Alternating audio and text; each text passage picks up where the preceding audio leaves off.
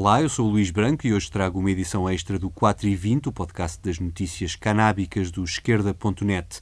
Se ainda não o fez, pode subscrevê-lo na sua aplicação para podcasts ou através do iTunes. Vamos ouvir em seguida as intervenções da sessão Legalizar para Tratar, que ocorreu nas instalações do IPO do Porto no passado dia 2 de fevereiro. A ordem das intervenções é a seguinte: primeiro fala o deputado bloquista Moisés Ferreira, seguem-se o presidente do IPO do Porto, Laranja Pontes, a diretora do Laboratório Biologia da Adição do I3S Porto, Teresa Sumaviel, o presidente do Instituto de Saúde Pública da Universidade do Porto, Henrique Barros, e o médico neurologista Bruno Maia. Agora vamos ouvir Moisés Ferreira, deputado do Bloco de Esquerda.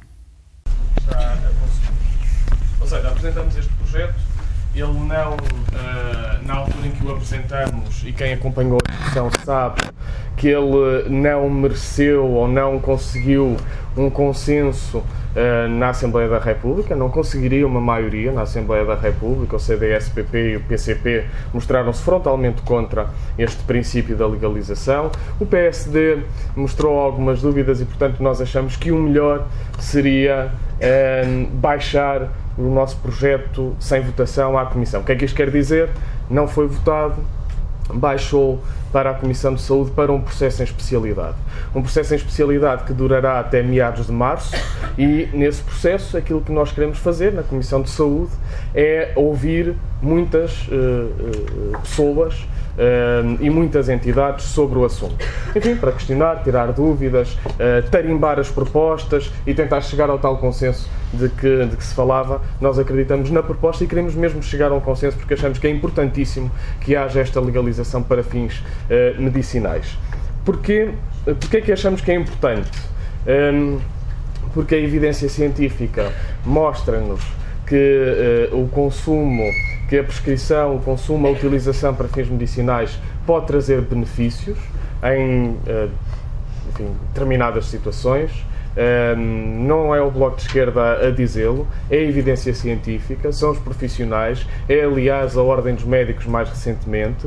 Ehm, pode ser coadjuvante de outros tratamentos, nomeadamente os oncológicos ou outros, pode ser muito útil para tratar uh, sintomatologia associada a algumas doenças neuromusculares, etc. Mas, portanto, há evidência científica sobre o benefício terapêutico desta uh, planta e destas, uh, dos preparados derivados da mesma. Um, ehm, para além da evidência científica, existe experiência internacional já acumulada que mostra que ela resulta e que não há uh, problema nenhum em legalizar. Uh, não há desregulamentação nenhuma do mercado, não há portas abertas para outros fins. Muitos países já o fizeram, muitos que até são culturalmente próximos de nós, enfim, Alemanha, Canadá, Itália, Holanda, uh, há para aí muitos mais, e portanto não houve problema nenhum. Ora, tendo em conta a evidência científica e tendo em conta a experiência internacional, parece-nos que é mais do que momento de tomar uma decisão política que é só isto que nós estamos a discutir. Os profissionais de saúde podem ou não utilizar esta planta para fins medicinais. Um médico em Portugal pode ou não prescrever para fins medicinais. É só isto que estamos a discutir.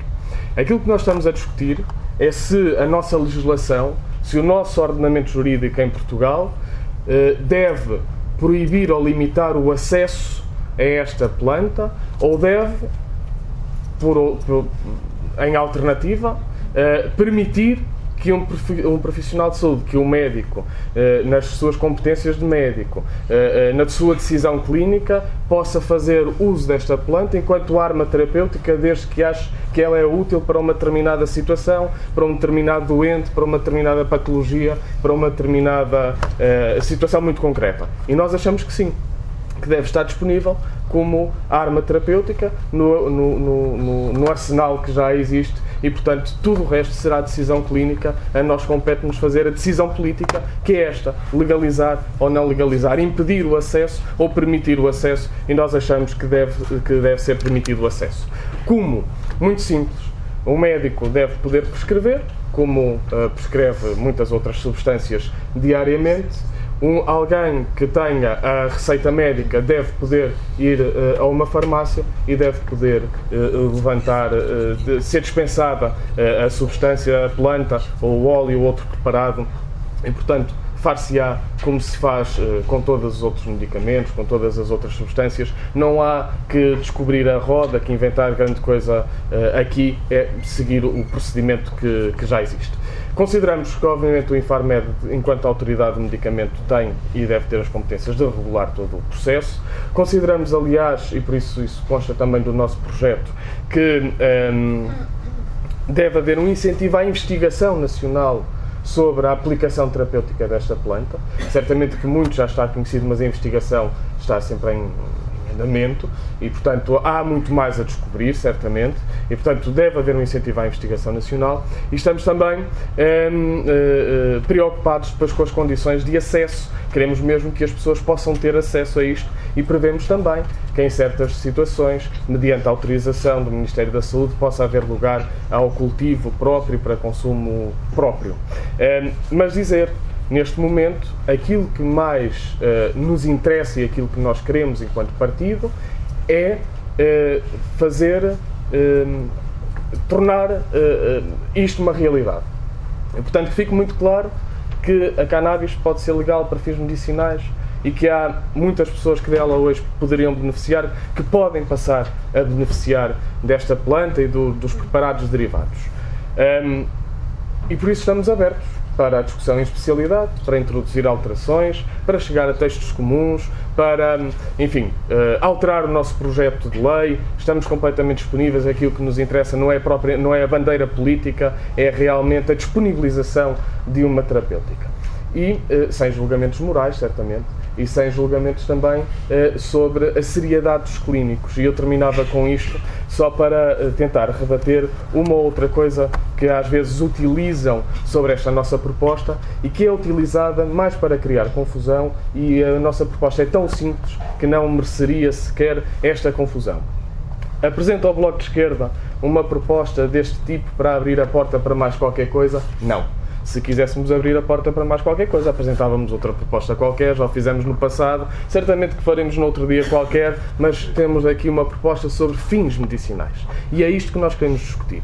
Não aceitamos que outros partidos eh, tentem eh, colocar na nossa proposta intenções que não estão lá, não estamos a discutir outra coisa, estamos a discutir fins medicinais, se os médicos devem ou não poder prescrever, se os doentes que podem beneficiar desta planta devem ou não poder aceder a esta planta, é meramente isto que está a ser discutido. Dizem-nos, mas há problemas e consequências com o consumo desta substância, há problemas e consequências que podem advir da prescrição e do consumo desta planta. Bom, nesta planta, como certamente com muitas outras substâncias, muitos medicamentos que são prescritos todos os dias. Mas aqui isto já não é certamente o, plano da política e da discussão política. a Assembleia da República não discutirá estas condições. Aquilo que cabe à Assembleia da República é dizer se um clínico pode ou não prescrever. E depois, a decisão clínica ou discernimento clínico cabe a cada médico em si. E cada médico em si saberá pesar o benefício e o malefício e decidir se é a melhor terapêutica ou, ou não, se é uma terapêutica que é benéfica eh, eh, complementarmente ou não. E, portanto, cada clínico decidirá por si. Eu creio que em nenhum Uh, outro medicamento, em nenhuma outra substância, nós desconfiamos da decisão clínica, não vamos desconfiar agora da decisão das médicas e dos médicos apenas porque se trata de cannabis. Acho que era colocar um anátema sobre os médicos que não existe e que nós também não queremos que se coloque uh, neste debate. E por isso, e porque se calhar mais importante agora neste uh, momento em que estamos a discutir em especialidade esta proposta, é também ouvir quem uh, é profissional de saúde, quem investiga também estas áreas. Eu agradecia mais uma vez a presença dos, dos, dos, restantes membros do painel e, e era para eles que passava também a palavra. Muito obrigado.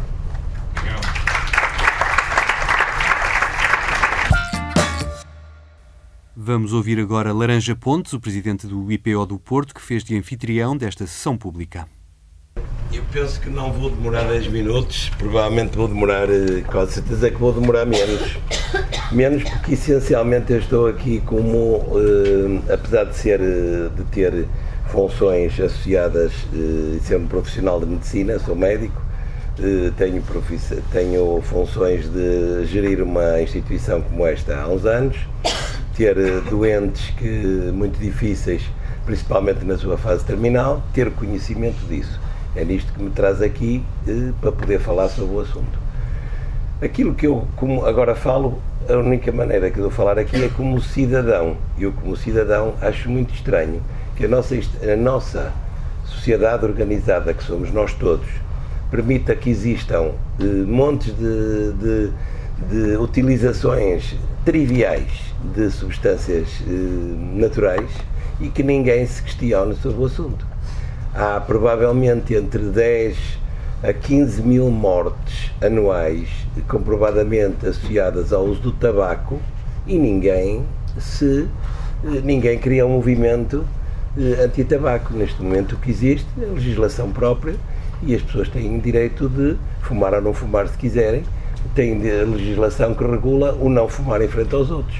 Mas o que é garantido é que há, é garantido, cientificamente garantido, que há cerca de 15 mil, perto de 15 mil mortes associadas ao cancro pelo uso do tabaco, seja do pulmão, seja de outras patologias e que sabem que estatisticamente está associado. Nós hoje podemos comprar em qualquer eh, herbanário eh, provavelmente substâncias para fazer infusões que, eh, se forem refinadas, eh, são, são, são drogas ilícitas. Mas nós podemos comprar papoilas, nós podemos comprar mate coca, podemos comprar uma série de coisas que parece que não é ilegal em lado nenhum. Por isso, o que eu acho é que realmente o cannabis que na minha, no meu, no meu, eh, eu, na minha cabeça só é uma coisa. Eu acho que o cannabis foi eh, proibido e, e, estigmatizado principalmente eh, porque nos Estados Unidos a guerra da, da, da celulose foi entre o cannabis e a madeira e a madeira ganhou. E uma das maneiras de ganhar foi precisamente diabolizar eh, o cannabis. Eu acho que neste momento nós não temos qualquer dificuldade, provavelmente não vai existir nenhuma dificuldade, não vai existir nenhum, acrescentar nenhuma, nenhum perigo à nossa sociedade se for legalizado o uso de cannabis. Pode ser como fins medicinais, acho que sim.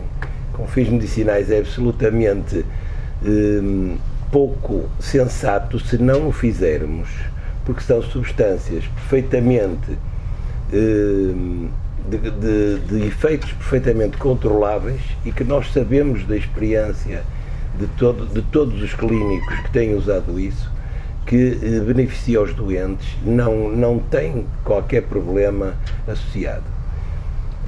Isto é uma declaração eh, como cidadão. Eh, como médico oncologista, o que eu acho é uma pena que até hoje, provavelmente por esta diabolização, não se fizeram investigações noutras áreas, nomeadamente hoje uma, uma das áreas com mais de, maior desenvolvimento eh, é a imunologia. No tratamento do cancro, neste momento, as, as áreas com mais desenvolvimento e que têm impacto financeiro extremamente elevado na nossa sociedade é a imunologia. Está, está, não está totalmente provado, não está provado, mas pode ser provado e pode ser experimentado que o cannabis possa ter interesse na imunologia. E no cancro, neste momento, é a área de investigação de ponta, a imunologia, com drogas que estão a ser preparadas pela indústria farmacêutica. Provavelmente o cannabis, se for, bem, se for estudado eh, nesse sentido, é capaz de vir a ser uma, eh, uma grande surpresa, porque muitos dos, dos, dos efeitos e, da, e do, da promessa dos resultados que essas drogas de imunologia são feitas são sempre, são sempre paliativas, nenhuma delas ainda hoje é curativa e são terapêuticas de 20 mil, 200 mil euros por ano para cada doente. São terapêuticas que neste momento neste hospital são dadas e cuja indução do tratamento é só e unicamente paliativo. Não sei se não será a altura de ter eh, a lucidez de espírito, perceber que existem outras áreas, se calhar a cannabis é uma delas, onde se possa fazer investigação e obter alguns resultados que podem ser perfeitamente sobreponíveis eh, ao que acontece em algumas áreas de investigação da indústria farmacêutica. Por isso, a parte da investigação. A disponibilização, aquilo que eu vi do, do acho que, que realmente uh, a questão da disponibilização nas farmácias é perfeitamente controlada. Uh, se nós uh, acreditamos que nas tabacarias se pode vender um produto muito pior, acho que nas farmácias pode ser vendido facilmente um produto destes que, que se for legalizado, tira muito deste estigma e do contrabando e, do, e do, do dos ilegais. É uma questão de sensatez. Eu acho que eh, mais tarde ou mais cedo nós vamos chegar lá. Era essa a minha, a minha participação neste, nesta conversa. Obrigado. Vamos ouvir agora a intervenção de Teresa Sumaviel, investigadora e diretora do Laboratório Biologia da Adição do I3S Porto. Confesso que não estou muito habituada a falar sem suporte de slides, também isto é um desafio um pouco. Eh, bom, eu, eu, também, o que eu tenho essencialmente para dizer é que depois de passar, ter passado, sobretudo nas últimas semanas, várias horas por dia a procurar estudos e a ver estudos, uh, mudei um pouco a, a, visão que tinha sobre esta área. É? Inicialmente, quando a primeira vez que ouvi falar sobre a carta e sobre assinar a carta, a, minha ideia sobre o, o, assunto era um pouco diferente. Achava que de facto havia e mais do que estudos super eh, necessários para podermos dizer que o, a utilização uh, estava mais que garantida. Uh, depois de ver com cuidado no PubMed tudo aquilo que está disponível e eu esta semana ouvi desde programas de rádio opiniões de muitas pessoas, ouvi por exemplo dizer que temos mais do que estudos necessários, porque chega, basta chegar ao PubMed e saem 24 mil estudos, uh, mas na verdade, se formos por ali fora, vamos ver que em cada um desses estudos o que nos interessa é muito menos. Se pegarmos nos ensaios, uh, verdadeiramente ensaios, estudos clínicos, chegamos a 500 e se formos muito conservadores a tentar ver os resultados desses ensaios clínicos, chegamos a, pelo estudo da JAMA, porque eu não tenho competência para analisar ensaios clínicos, como devem calcular, uh, chegamos a um número de 79 estudos que nos dão uma evidência, de facto, que, que é evidência com, com, clareza e com estudos que, que podem ser considerados credíveis. E, e nesses estudos acho que é bastante claro por um lado, que para condições como a esclerose múltipla e as alterações associadas à esclerose múltipla ou para a dor crónica, há evidência de qualidade de, de facto a utilização de canabinoides é positiva e os efeitos adversos que daí podem vir eh, não são consideráveis. E, portanto, isso acho que é mais seguro. Para muitas das outras eh, patologias que foram sendo citadas ao longo deste tempo, há evidência menos robusta, mas nunca há, em nenhum caso, eu não vi para nenhum caso, exceto talvez para a depressão, em que os resultados são muito pouco claros, um, evidência de que, há os, que os efeitos adversos possam ser uh, mais negativos do que os efeitos positivos e portanto é sempre uh, um caso, são sempre casos em que o clínico terá que pesar os efeitos positivos, os negativos e decidir e, e portanto a decisão é essa. E, e, portanto, acho que validar a utilização dos canabinoides para efeitos terapêuticos não põe, de facto, nenhum problema sério do ponto de vista uh, clínico não encontrei nada, eh, exceto, do, exceto talvez assegurar um, ehm, que na faixa etária da adolescência isto é feito de uma forma muito acautelada. É? Exceto para os adolescentes existe de facto um, um grande número de publicações, quer em modelos animais, quer eh, já em estudos clínicos e pré-clínicos, embora não, não ensaios clínicos, uh, que mostram que durante a adolescência, na fase em que, que, que há uma reformatação da forma como os neurónios comunicam uns com os outros, a presença dos canabinoides, e é importante lembrarmos que os canabinoides têm um metabolismo muito diferente de outras drogas psicoativas, por exemplo a cocaína. Se eu, vier, se eu consumir cocaína daqui a 48 horas, muito dificilmente alguém demonstra que, que existe vestígios desse consumo que, a, a, nível da urina, do sangue, etc. Os, os canabinoides acumulam no tecido adiposo e, portanto, a repetição da utilização leva a uma acumulação cada vez maior no tecido adiposo e isso leva a que permanentemente haja quantidades muito baixas, que não são as que têm efeitos eh, psicoativos, obviamente, mas que estão presentes na corrente sanguínea, que têm efeitos nos, nos receptores de canabinoides e que durante a adolescência interferem com a forma como as novas ligações entre neurónios se vão fazer, limitando a ramificação dos neurónios. E, portanto, o período da adolescência é de facto um período em que a utilização deve ser acautelada e deve ser muito bem pesada, porque existe evidência de que pode ser negativo o efeito.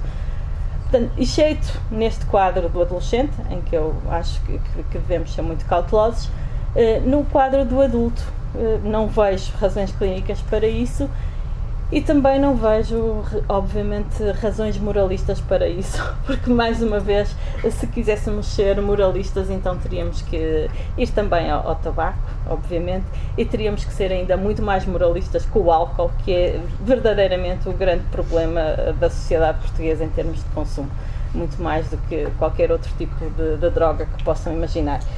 Um, eu queria, queria, no entanto, deixar claro, do meu ponto de vista, que, exceto em casos em que a acessibilidade seja de facto impossível para o doente, uh, o auto, a autoprodução, o autocultivo não me parece muito razoável, porque nós dispomos no, no mercado de, de, um número de sementes e de condições de cultivo desta planta enormes. Isso pode fazer com que o, tipo de canabinoides que estão presentes na planta, que são cerca de 60, uh, eh, possam variar imenso na, na sua percentagem cada um deles. Não? E uh, ao longo do tempo foi exatamente o que nós temos vindo a fazer, foi manipular a, as condições de cultivo da cannabis para que entre os anos 60, em que a planta tinha cerca de 1 a 5% de THC, hoje em dia uh, tínhamos nas nossas ruas a circular plantas que têm à volta de, de 15 a 20% e eventualmente, em alguns casos mais críticos, chegam a cerca de 30%. Obviamente que o efeito psicoativo de uma e de outra não é comparável e, e isso deve ser acautelado. E por isso mesmo quando pensamos em autocultivo e quando estamos a falar de assegurar a qualidade do tratamento ao, doente, devemos garantir uh, que o produto a que ele tem acesso é um produto que está dentro de um determinado nível de condições e que nós uh, sabemos que, que tem as, as concentrações dos, dos, princípios ativos que serão benéficos para o seu tratamento adequadas. E com o autocultivo eu não tenho a certeza que se possa sempre garantir uh, essa, essa, uh, essa, essa presença das, das concentrações adequadas. Por outro lado, acho também que seria provavelmente um excelente momento, depois de, de aprovada a utilização para fins terapêuticos, para eh, criar um processo de avaliação a longo prazo dos possíveis efeitos adversos. É? Se cada clínico que faz depois a utilização uh, na sua prática clínica deste medicamento fizer um seguimento de, e houver guidelines para observar os doentes, para recolher dados dos doentes, daqui a 5 anos, por exemplo, poderíamos ter informação mais do que suficiente para ter a certeza absoluta de que tomamos a decisão correta quando aprovamos a utilização clínica uh, deste, deste composto. Acho que basicamente isto era o mais importante que eu queria dizer. Obrigado. Agora é a vez da intervenção de Henrique Barros, médico e presidente do Instituto de Saúde Pública da Universidade do Porto. Boa tarde ou boa noite. Um, alguns de vocês saberão, eu sou médico, ou melhor, já não sou médico, porque já não vejo doentes nesse sentido. Sou epidemiologista. E há muitos anos eu ainda era médico, mas interessava-me pela epidemiologia do, do cancro, mais do que hoje em dia, em termos de, do meu trabalho. E, eh, e em particular pela epidemiologia do cancro da bexiga, que é um dos cancros que está mais relacionado com o cigarro, o Dr. Pontes falou e na altura se investigava, já há muitos anos, o papel de duas coisas que nós. Uma desapareceu, que era o efeito da utilização dos edulcorantes artificiais, as sacarinas, como, como fator de risco para o cancro da bexiga. E uma outra coisa que continua a ser verdade, que são os produtos para pintar o cabelo, que não são proibidos, por acaso, acho eu. Uh, mas esta história, eu lembro desta história porque na altura como eu, como eu dedicava a isso, lia o que se publicava, o que se escrevia sobre o cancro da bexiga. E, e, e li uma, uma, história, não era bem um artigo no sentido científico do termo, era mais quase uma espécie de case report, muito interessante, que era uma história seguinte. A certa altura começou a testar-se um novo medicamento uh, para tratar o cancro da bexiga, que era o cisplatina, que ainda hoje se usa em muitos, em muitos cancros, e, e que é um medicamento uh, particularmente emetizante. As pessoas passam mal, têm muitos efeitos laterais. Aliás, eh, é bom lembrar desde já que uh, invocar os efeitos laterais dos medicamentos para não usar os canabinoides é, no mínimo, uma graça, porque quando nós sabemos que 40% da, da população, por exemplo, da cidade do Porto até aos 18 anos já experimentou e mais 10% usa regularmente, está tudo dito. Sobre, sobre os, alguns dos efeitos laterais, pelo menos. Mas então, uh, o cancro da bexiga não sei se estou aqui médicos, alguns estão, é, é, é, mais frequente nas pessoas de uma certa idade, da minha idade e mais velhos. E, e, havia um conjunto de doentes que estava integrado num ensaio clínico, com esse medicamento, a testar esse medicamento. E os doentes passavam muito mal, vomitavam, tinham muitos efeitos laterais dos medicamentos. Acredita que eu não estou aqui a dramatizar isto, é, era mesmo assim. Até depois os medicamentos vão, vão melhorando a, a sua forma. E, exceto um doente que tomava tranquilamente a medicação, sem efeitos laterais. Eh, como é típico dos médicos, a primeira coisa que pensam é ele não está a tomá-lo. Mas já era um ensaio clínico, era observado, não havia dúvida que ele tomava um medicamento. Uh, a segunda questão que pensaram é: bom, está bem, provavelmente este medicamento tem uma relação com a idade, porque todos os doentes que passavam mal eram pessoas já muito mais velhas e aquele, ao contrário do costume, era um homem, um, um, adulto jovem, que não era muito frequente, que não é muito frequente o cancro do, da, da, bexiga, mas que ele tinha. Disseram, bom, isto provavelmente é um efeito da idade. Mas como é típico, os epidemiologistas uh, gostam de saber porque é que as coisas acontecem e perguntam e fazem quase aquilo que se chama inquérito policial, que é uma coisa que se usa e usou-se, por exemplo, quando se fez a investigação da epidemiologia do VIH. Policial no sentido de tentar saber tudo, não é, de, não é no sentido uh, literal do termo. E então, tanto perguntaram ao jovem homem o que é que ele fazia, o que ele fazia, eu comia, eu bebia, sentado. Disse, a única coisa que eu faço é depois da medicação vou fumar um charro ali atrás. e foi assim que eu me apercebi, eu aprendi que eh, os, os canabinoides tinham, tinham, podiam ser úteis, a, a marijuana podia ser útil como uh, no efeito terapêutico. Isto sabe-se há muitos anos, isto tem mais de 20 anos esta história. Um, mas isto sabe-se há muito mais tempo. O, uh, a, a, planta esteve na farmacopeia inglesa e na farmacopeia americana há mais de 150 anos, depois foi retirada uh, por razões várias, algumas aqui já invocadas, uh, e já tinha já se conheciam alguns desses efeitos. Claro que temos que ser sérios na forma de olhar para isto. Não é? O cigarro também foi usado como analgésico. As famílias ricas da, da aristocracia europeia, quando a nicotina entrou na, na, na Europa, usavam o cigarro como analgésico. Uh, o álcool também foi usado como analgésico. Portanto, alguém pode dizer: bom, uh, estamos na mesma lógica, este argumento vai ser usado. Mas é um falso argumento, porque nós arranjamos melhores alternativas para essas, para essas, uh, para essas hipóteses e não temos nenhuma melhor alternativa para o, o, os canabinoides e para, para a marijuana, em alguns dos aspectos em que ela tem sido usada. É bem possível que venha a aparecer, mas não temos. E, e aqui é um parênteses que eu penso que era importante. Uh, é importante que se faça a chamada investigação participada. Os interessados, as pessoas que usam, as pessoas que precisam, têm que fazer parte da história da investigação. Não, não, têm que estar integrados. Uh, não, não sou eu que sou iluminado para saber o que é que eles precisam. É importante que estejam no desenho dos estudos, que, estejam, que saibam o que se passa nos laboratórios, que saibam como se analisam os dados, que saibam como eles se interpretam.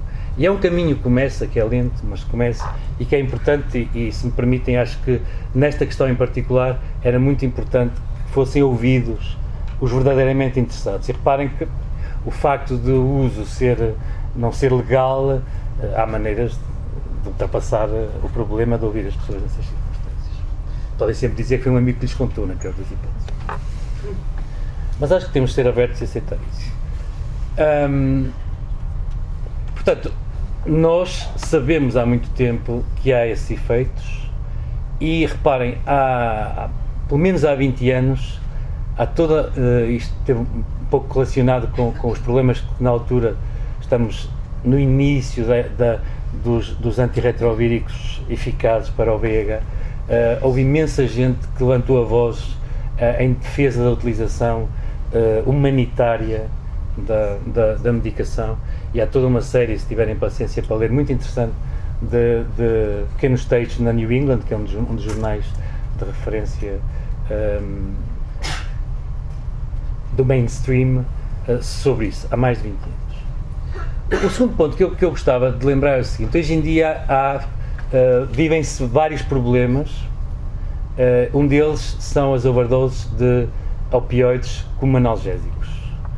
E uh, esse problema grave, que ainda não entrou tanto, pelo menos nós não o conhecemos tão bem como ele é conhecido, por exemplo, nos Estados Unidos, levou a que alguns Estados facilitassem a utilização médica dos canabinoides e verificou-se claramente que os Estados onde era legal essa utilização tinham uma diminuição claríssima do número de mortes por overdose com opioides. Um, reparem, eu estou sempre a dizer os Estados Unidos não legalizaram a planta. Legalizaram, o, o, se quiserem, deixem-me usar isto em termos pouco corretos, mas legalizaram um medicamento. Mas isto também é uma questão cultural. Nós temos dificuldade na nossa sociedade a aceitar, uh, em não mercantilizar todas estas histórias. E, portanto, vai haver um dia, seguramente, em que vai. Em que, aliás, já existem medicamentos uh, que utilizam o princípio e ele vai ser sintetizado e, e vai custar muito mais caro também, é como sabem, o que costuma acontecer. Porque a produção da planta e a sua utilização é muito barata, não, não poria problemas aos, aos serviços de saúde, não poria problemas ao bolso das pessoas, e depois, quando nós pagarmos os tais milhares de euros por cada comprimido que é feito por uma startup, depois é comprada por uma, por uma major da, da indústria, e depois aquilo vai custar os milhares todos, então aí já vai passar a ser. A Teresa disse aqui uma coisa muito interessante que eu gostava de sublinhar. Aliás, já foram dizer aqui duas coisas fundamentais. Uma é que isto também é uma questão de bom senso e eu subscrevo completamente. A outra é que há muitos estudos. Reparem, 79 estudos são muitos estudos. Hoje em dia, um medicamento, por exemplo, para neoplasias entra no mercado com estudos em 2 mil, 3 mil pessoas. Portanto, acho que não podemos cair muito na armadilha de que são precisos mais estudos. É preciso avaliação, é preciso atenção, é preciso vigilância epidemiológica, deixem-me já agora defender aqui a minha dama, e, mas mais estudos para decidir é uma música que nós já estamos habituados e cansados uh, de, de, ouvir. Há estudos suficientes para, para decidir e, como sempre, isso, isso é um princípio básico, o conhecimento nunca é completo. Há um momento em que se pode agir e, e, e, adiar, adiar esse momento à espera de saber tudo é seguramente, seguramente o, o a garantia de, de, de, outras coisas e de, de, não querer assumir a responsabilidade pelas decisões. Uh, um, um, outro ponto que se me permitem que é interessante, e assim merecia ser, merece ser estudado e precisa ser estudado e valerá a pena ser estudado e observado, é a diferença entre os produtos químicos e a planta. Uh, eu não queria fazer aqui graças sem graça, eu, eu não sou assim especialmente uh, uh, bio, no sentido, não tenho, não me afligem particularmente as coisas ditas sintéticas. Mas acho, acho que temos conhecimento suficiente de outras áreas para perceber que há uma diferença entre os ditos produtos naturais e o que nós deles tiramos. E deixem-me dar-lhes aqui rapidamente, para acabar, um exemplo que tem a ver com a nutrição, que é uma coisa que as pessoas são razoavelmente sensíveis. Todos os estudos feitos mostravam, por exemplo, que as pessoas que ingeriam mais carotenoides, ou seja, comiam mais cenouras, mais tomates, mais essas coisas, morriam menos de infarto de miocárdio e tinham menos cancro do pulmão. Aliás, a indústria até imaginou uma coisa curiosa foi tentar vender os cigarros com vitamina A para ver se a coisa. Uh, não, não, não se riam porque é verdade. Uh, para ver se a coisa funcionava. E fizeram-se uma. E, e, quer dizer, do ponto de vista da indústria do tabaco era bem pensado. E fizeram-se um conjunto de, de, de, ensaios clínicos muito grandes nesta lógica dos, dos trials, dos, dos ensaios de medicamentos, que tiveram que ser parados porque as pessoas que estavam a tomar as vitaminas tinham mais risco de doença do que os que não estavam a tomar.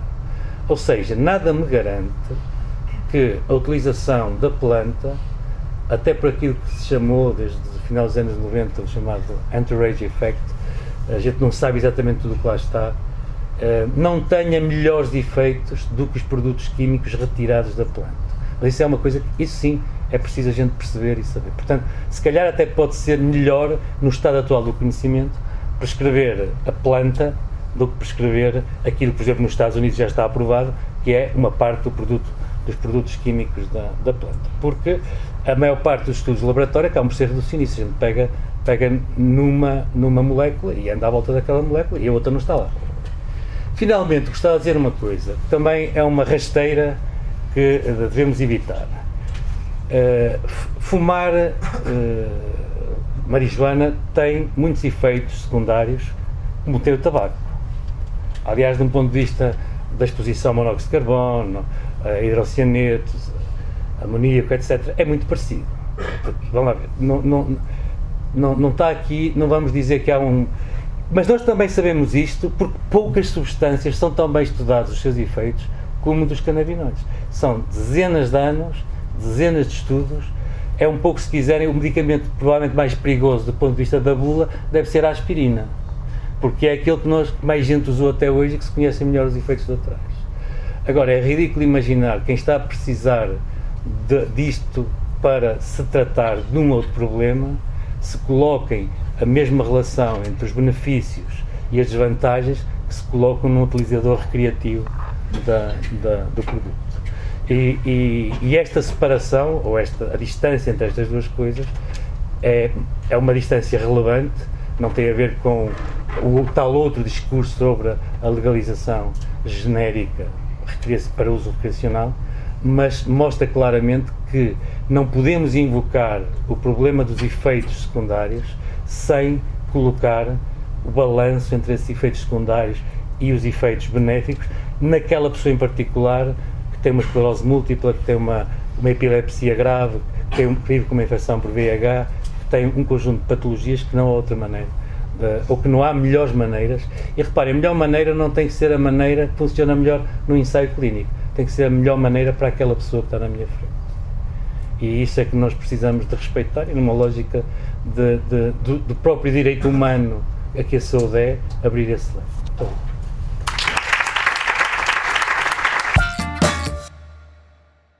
Para terminar a ronda de intervenções desta sessão, vamos ouvir agora Bruno Maia, médico neurologista no Centro Hospitalar de Lisboa Central. Ah, boa tarde a todos. Um, eu vou fazer assim uma, uma, uma, pequena confissão. Eu tenho-me divertido nos últimos dois anos uh, a acompanhar as notícias que, que vêm dos Estados Unidos. É trágico, mas, mas, mas confesso que tem alguma piada ver uh, aqueles senadores a discutirem sobre as alterações climáticas e sobre as evidências e sobre o que a ciência nos diz, etc. Qual é que, foi, qual é que é o problema? É que ao fim de dois anos ouvir uma discussão no Senado americano sobre alterações climáticas e a rir-me, um, de repente chegamos à nossa Assembleia da República e começamos a discutir a cannabis terapêutica. Eu devo dizer que desta vez não me ri, fiquei seriamente preocupado com o nível de incapacidade e de iliteracia que eu vi em alguns deputados da nossa Assembleia da República. E fez muito lembrar o ridículo que é o Senado norte-americano quando discute ciência. Fiquei muito preocupado. E a primeira coisa que eu pensei foi isto: a ciência e os dados que a ciência nos fornece não têm nenhuma obrigação de nos agradar. E não têm nenhuma obrigação de corresponder àquilo que são as nossas ideologias, àquilo que são os nossos gostos e àquilo que são as nossas expectativas. Não têm essa obrigação. São factos, são coisas que a gente apura, são coisas objetivas que não têm que ser manipuladas para nos servir naquilo que nós defendemos ou nas nossas ideologias. Por isso é que ver uma deputada, que ainda por cima é médica, vir afirmar que não existe evidência científica nenhuma sobre as vantagens da cannabis, para mim é chocante. E vir uma outra deputada defender que são precisos mais estudos para nós chegarmos a alguma conclusão sobre a cannabis terapêutica, para mim também é extremamente chocante. E, portanto, quem é que define quantos, quanto, quando, quando é que são precisos mais estudos? Quem é que define? Será que é aquela deputada que falou uh, que define qual é o número de estudos, qual é o número de doentes, qual é o número de ensaios clínicos que são precisos para aprovar uma planta, para legalizar uma planta, ou um medicamento, ou uma substância? Eu, na minha ingenuidade, acho que não, acho que não é aquela deputada. Eu também não tenho uma resposta sincera, mas aquela deputada não é de certeza.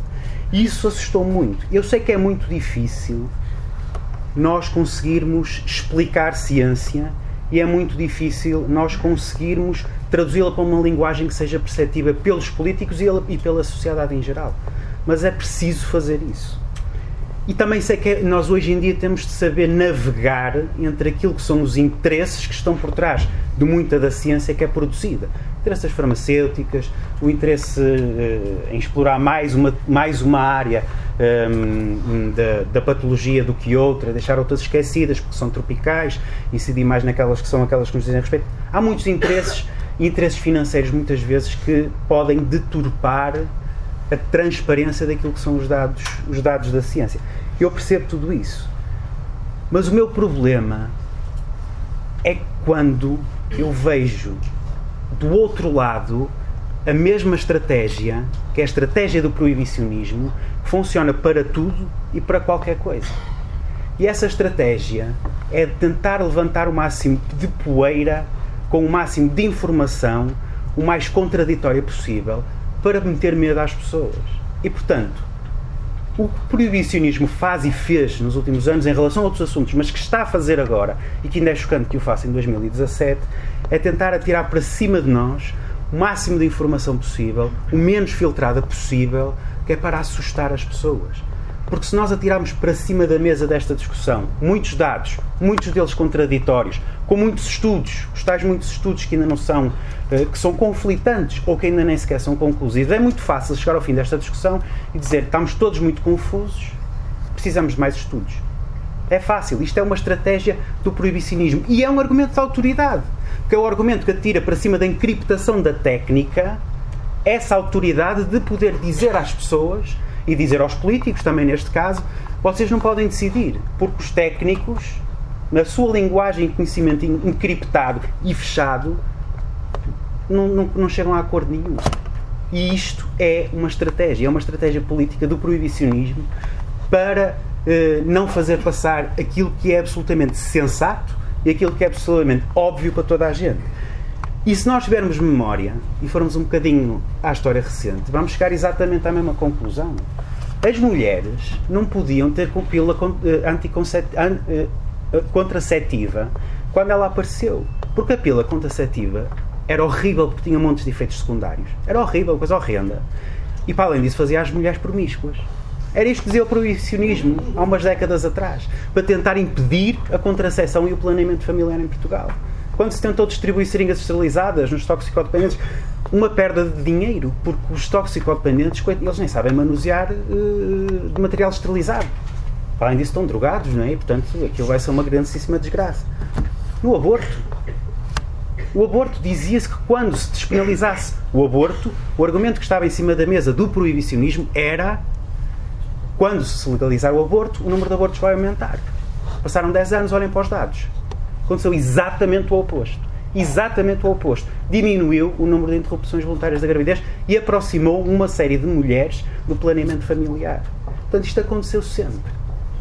Pá, e quando a gente olha para a questão da cannabis, e como já foi aqui dito, historicamente, esta planta foi legalizada sobretudo por ação dos americanos, na sua infinita e uh, estúpida guerra às drogas. Só que já passaram também mais uma série de décadas desde que eles, desde que eles lançaram a guerra às drogas e que demonizaram esta planta, que incluíram numa série, num pacote de outras plantas. Aliás, esta planta foi classificada como droga dura é? pelos próprios americanos. E os americanos e nós devemos perceber em 2018 que na guerra às drogas quem ganhou foram as drogas e os traficantes. E portanto nós perdemos esta batalha e a guerra às drogas precisa de ser invertida. E nós precisamos abordar este problema de uma outra forma, muito diferente e que seja capaz de produzir resultados, ao contrário de todas as estratégias de proibicionismo que foram feitas nas últimas décadas e foram tomadas nas últimas décadas, perderam, perderam. Perderam.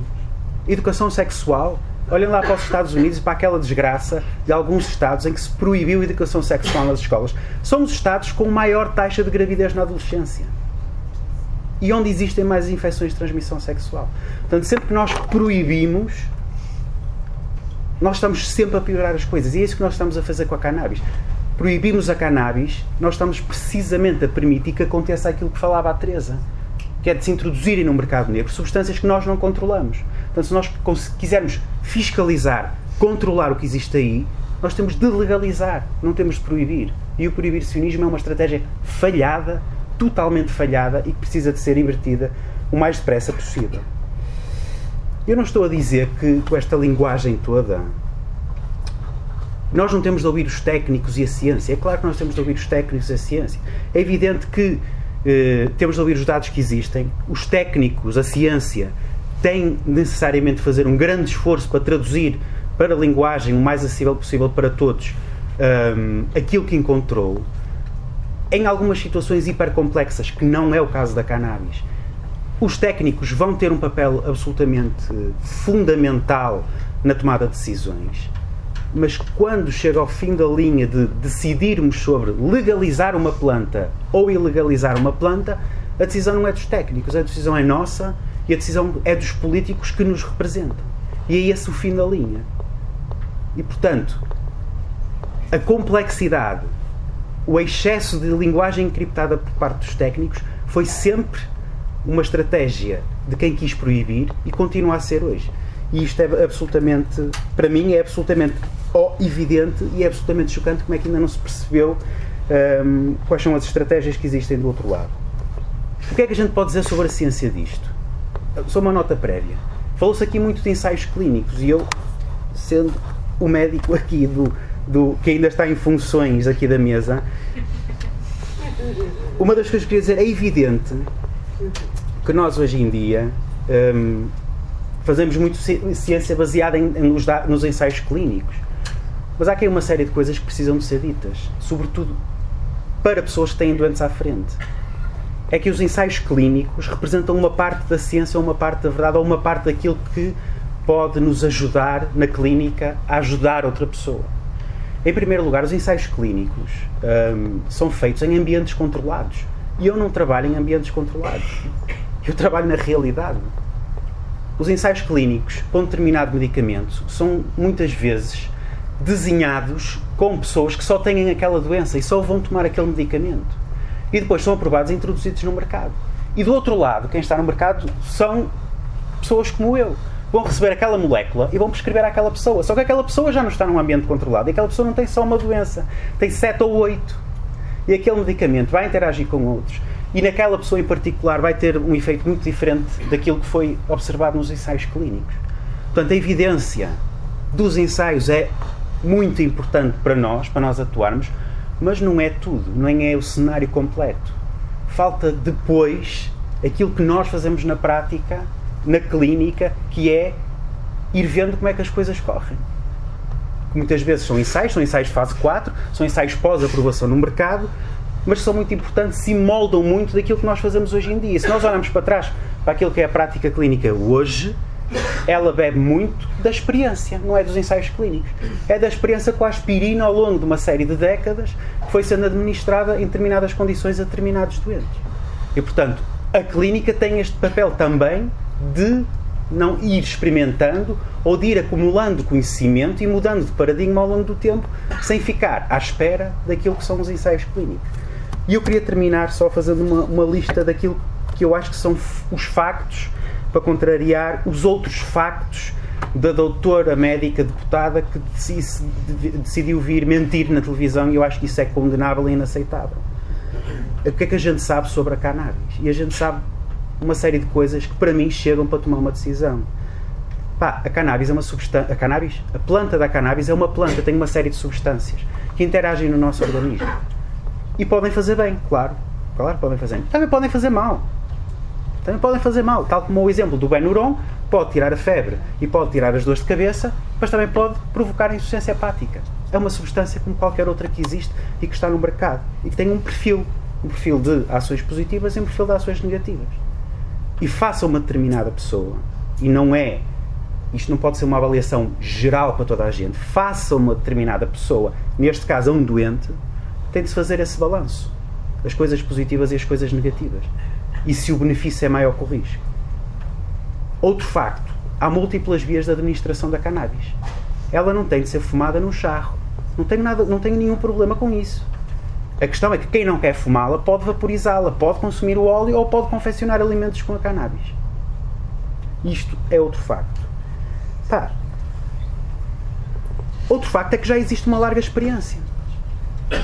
E, portanto, aquilo que existe em termos de experiência, das, de, não só nos países onde ela já está disponível, como a nossa própria história, de pessoas a consumirem cannabis, ponto final, seja para fins recreativos, seja como, um, como efeito terapêutico, isso conta. E essa experiência conta. E tem de contar. E era disso que eu vos falava há bocado. Não, ficamos, não temos de ficar à espera dos ensaios clínicos para saber aquilo que já sabemos. Aquilo que é óbvio para toda a gente. E queria também terminar com uma coisa que é um facto, que eu acho que é o mais importante de todos para mim, que é, eu hoje abri o JN e vi o nome de quatro, um nome de quatro pessoas que podem ser presas por tráfico de droga, por produção e tráfico de droga. E são pessoas que têm uma doença, que precisam desta substância, aquelas pessoas em concreto precisam desta substância para se sentirem melhor no seu dia a dia, e o Estado português pode persegui-las e acusá-las de tráfico de droga. Eu acho que isto é o argumento mais importante que está aqui em cima da mesa, que é eu não quero que isto aconteça. Eu não quero que estas pessoas sejam presas. É tão simples, tão sensato e tão direto quanto isso. Estas pessoas precisam desta substância. Não sou eu que preciso dela, não são os investigadores, não é ninguém, são estas pessoas em concreto. E portanto, se nós vamos continuar a querer prender estas pessoas ou acusá-las de tráfico de droga, eu acho que isto é inaceitável. E ficava por aqui.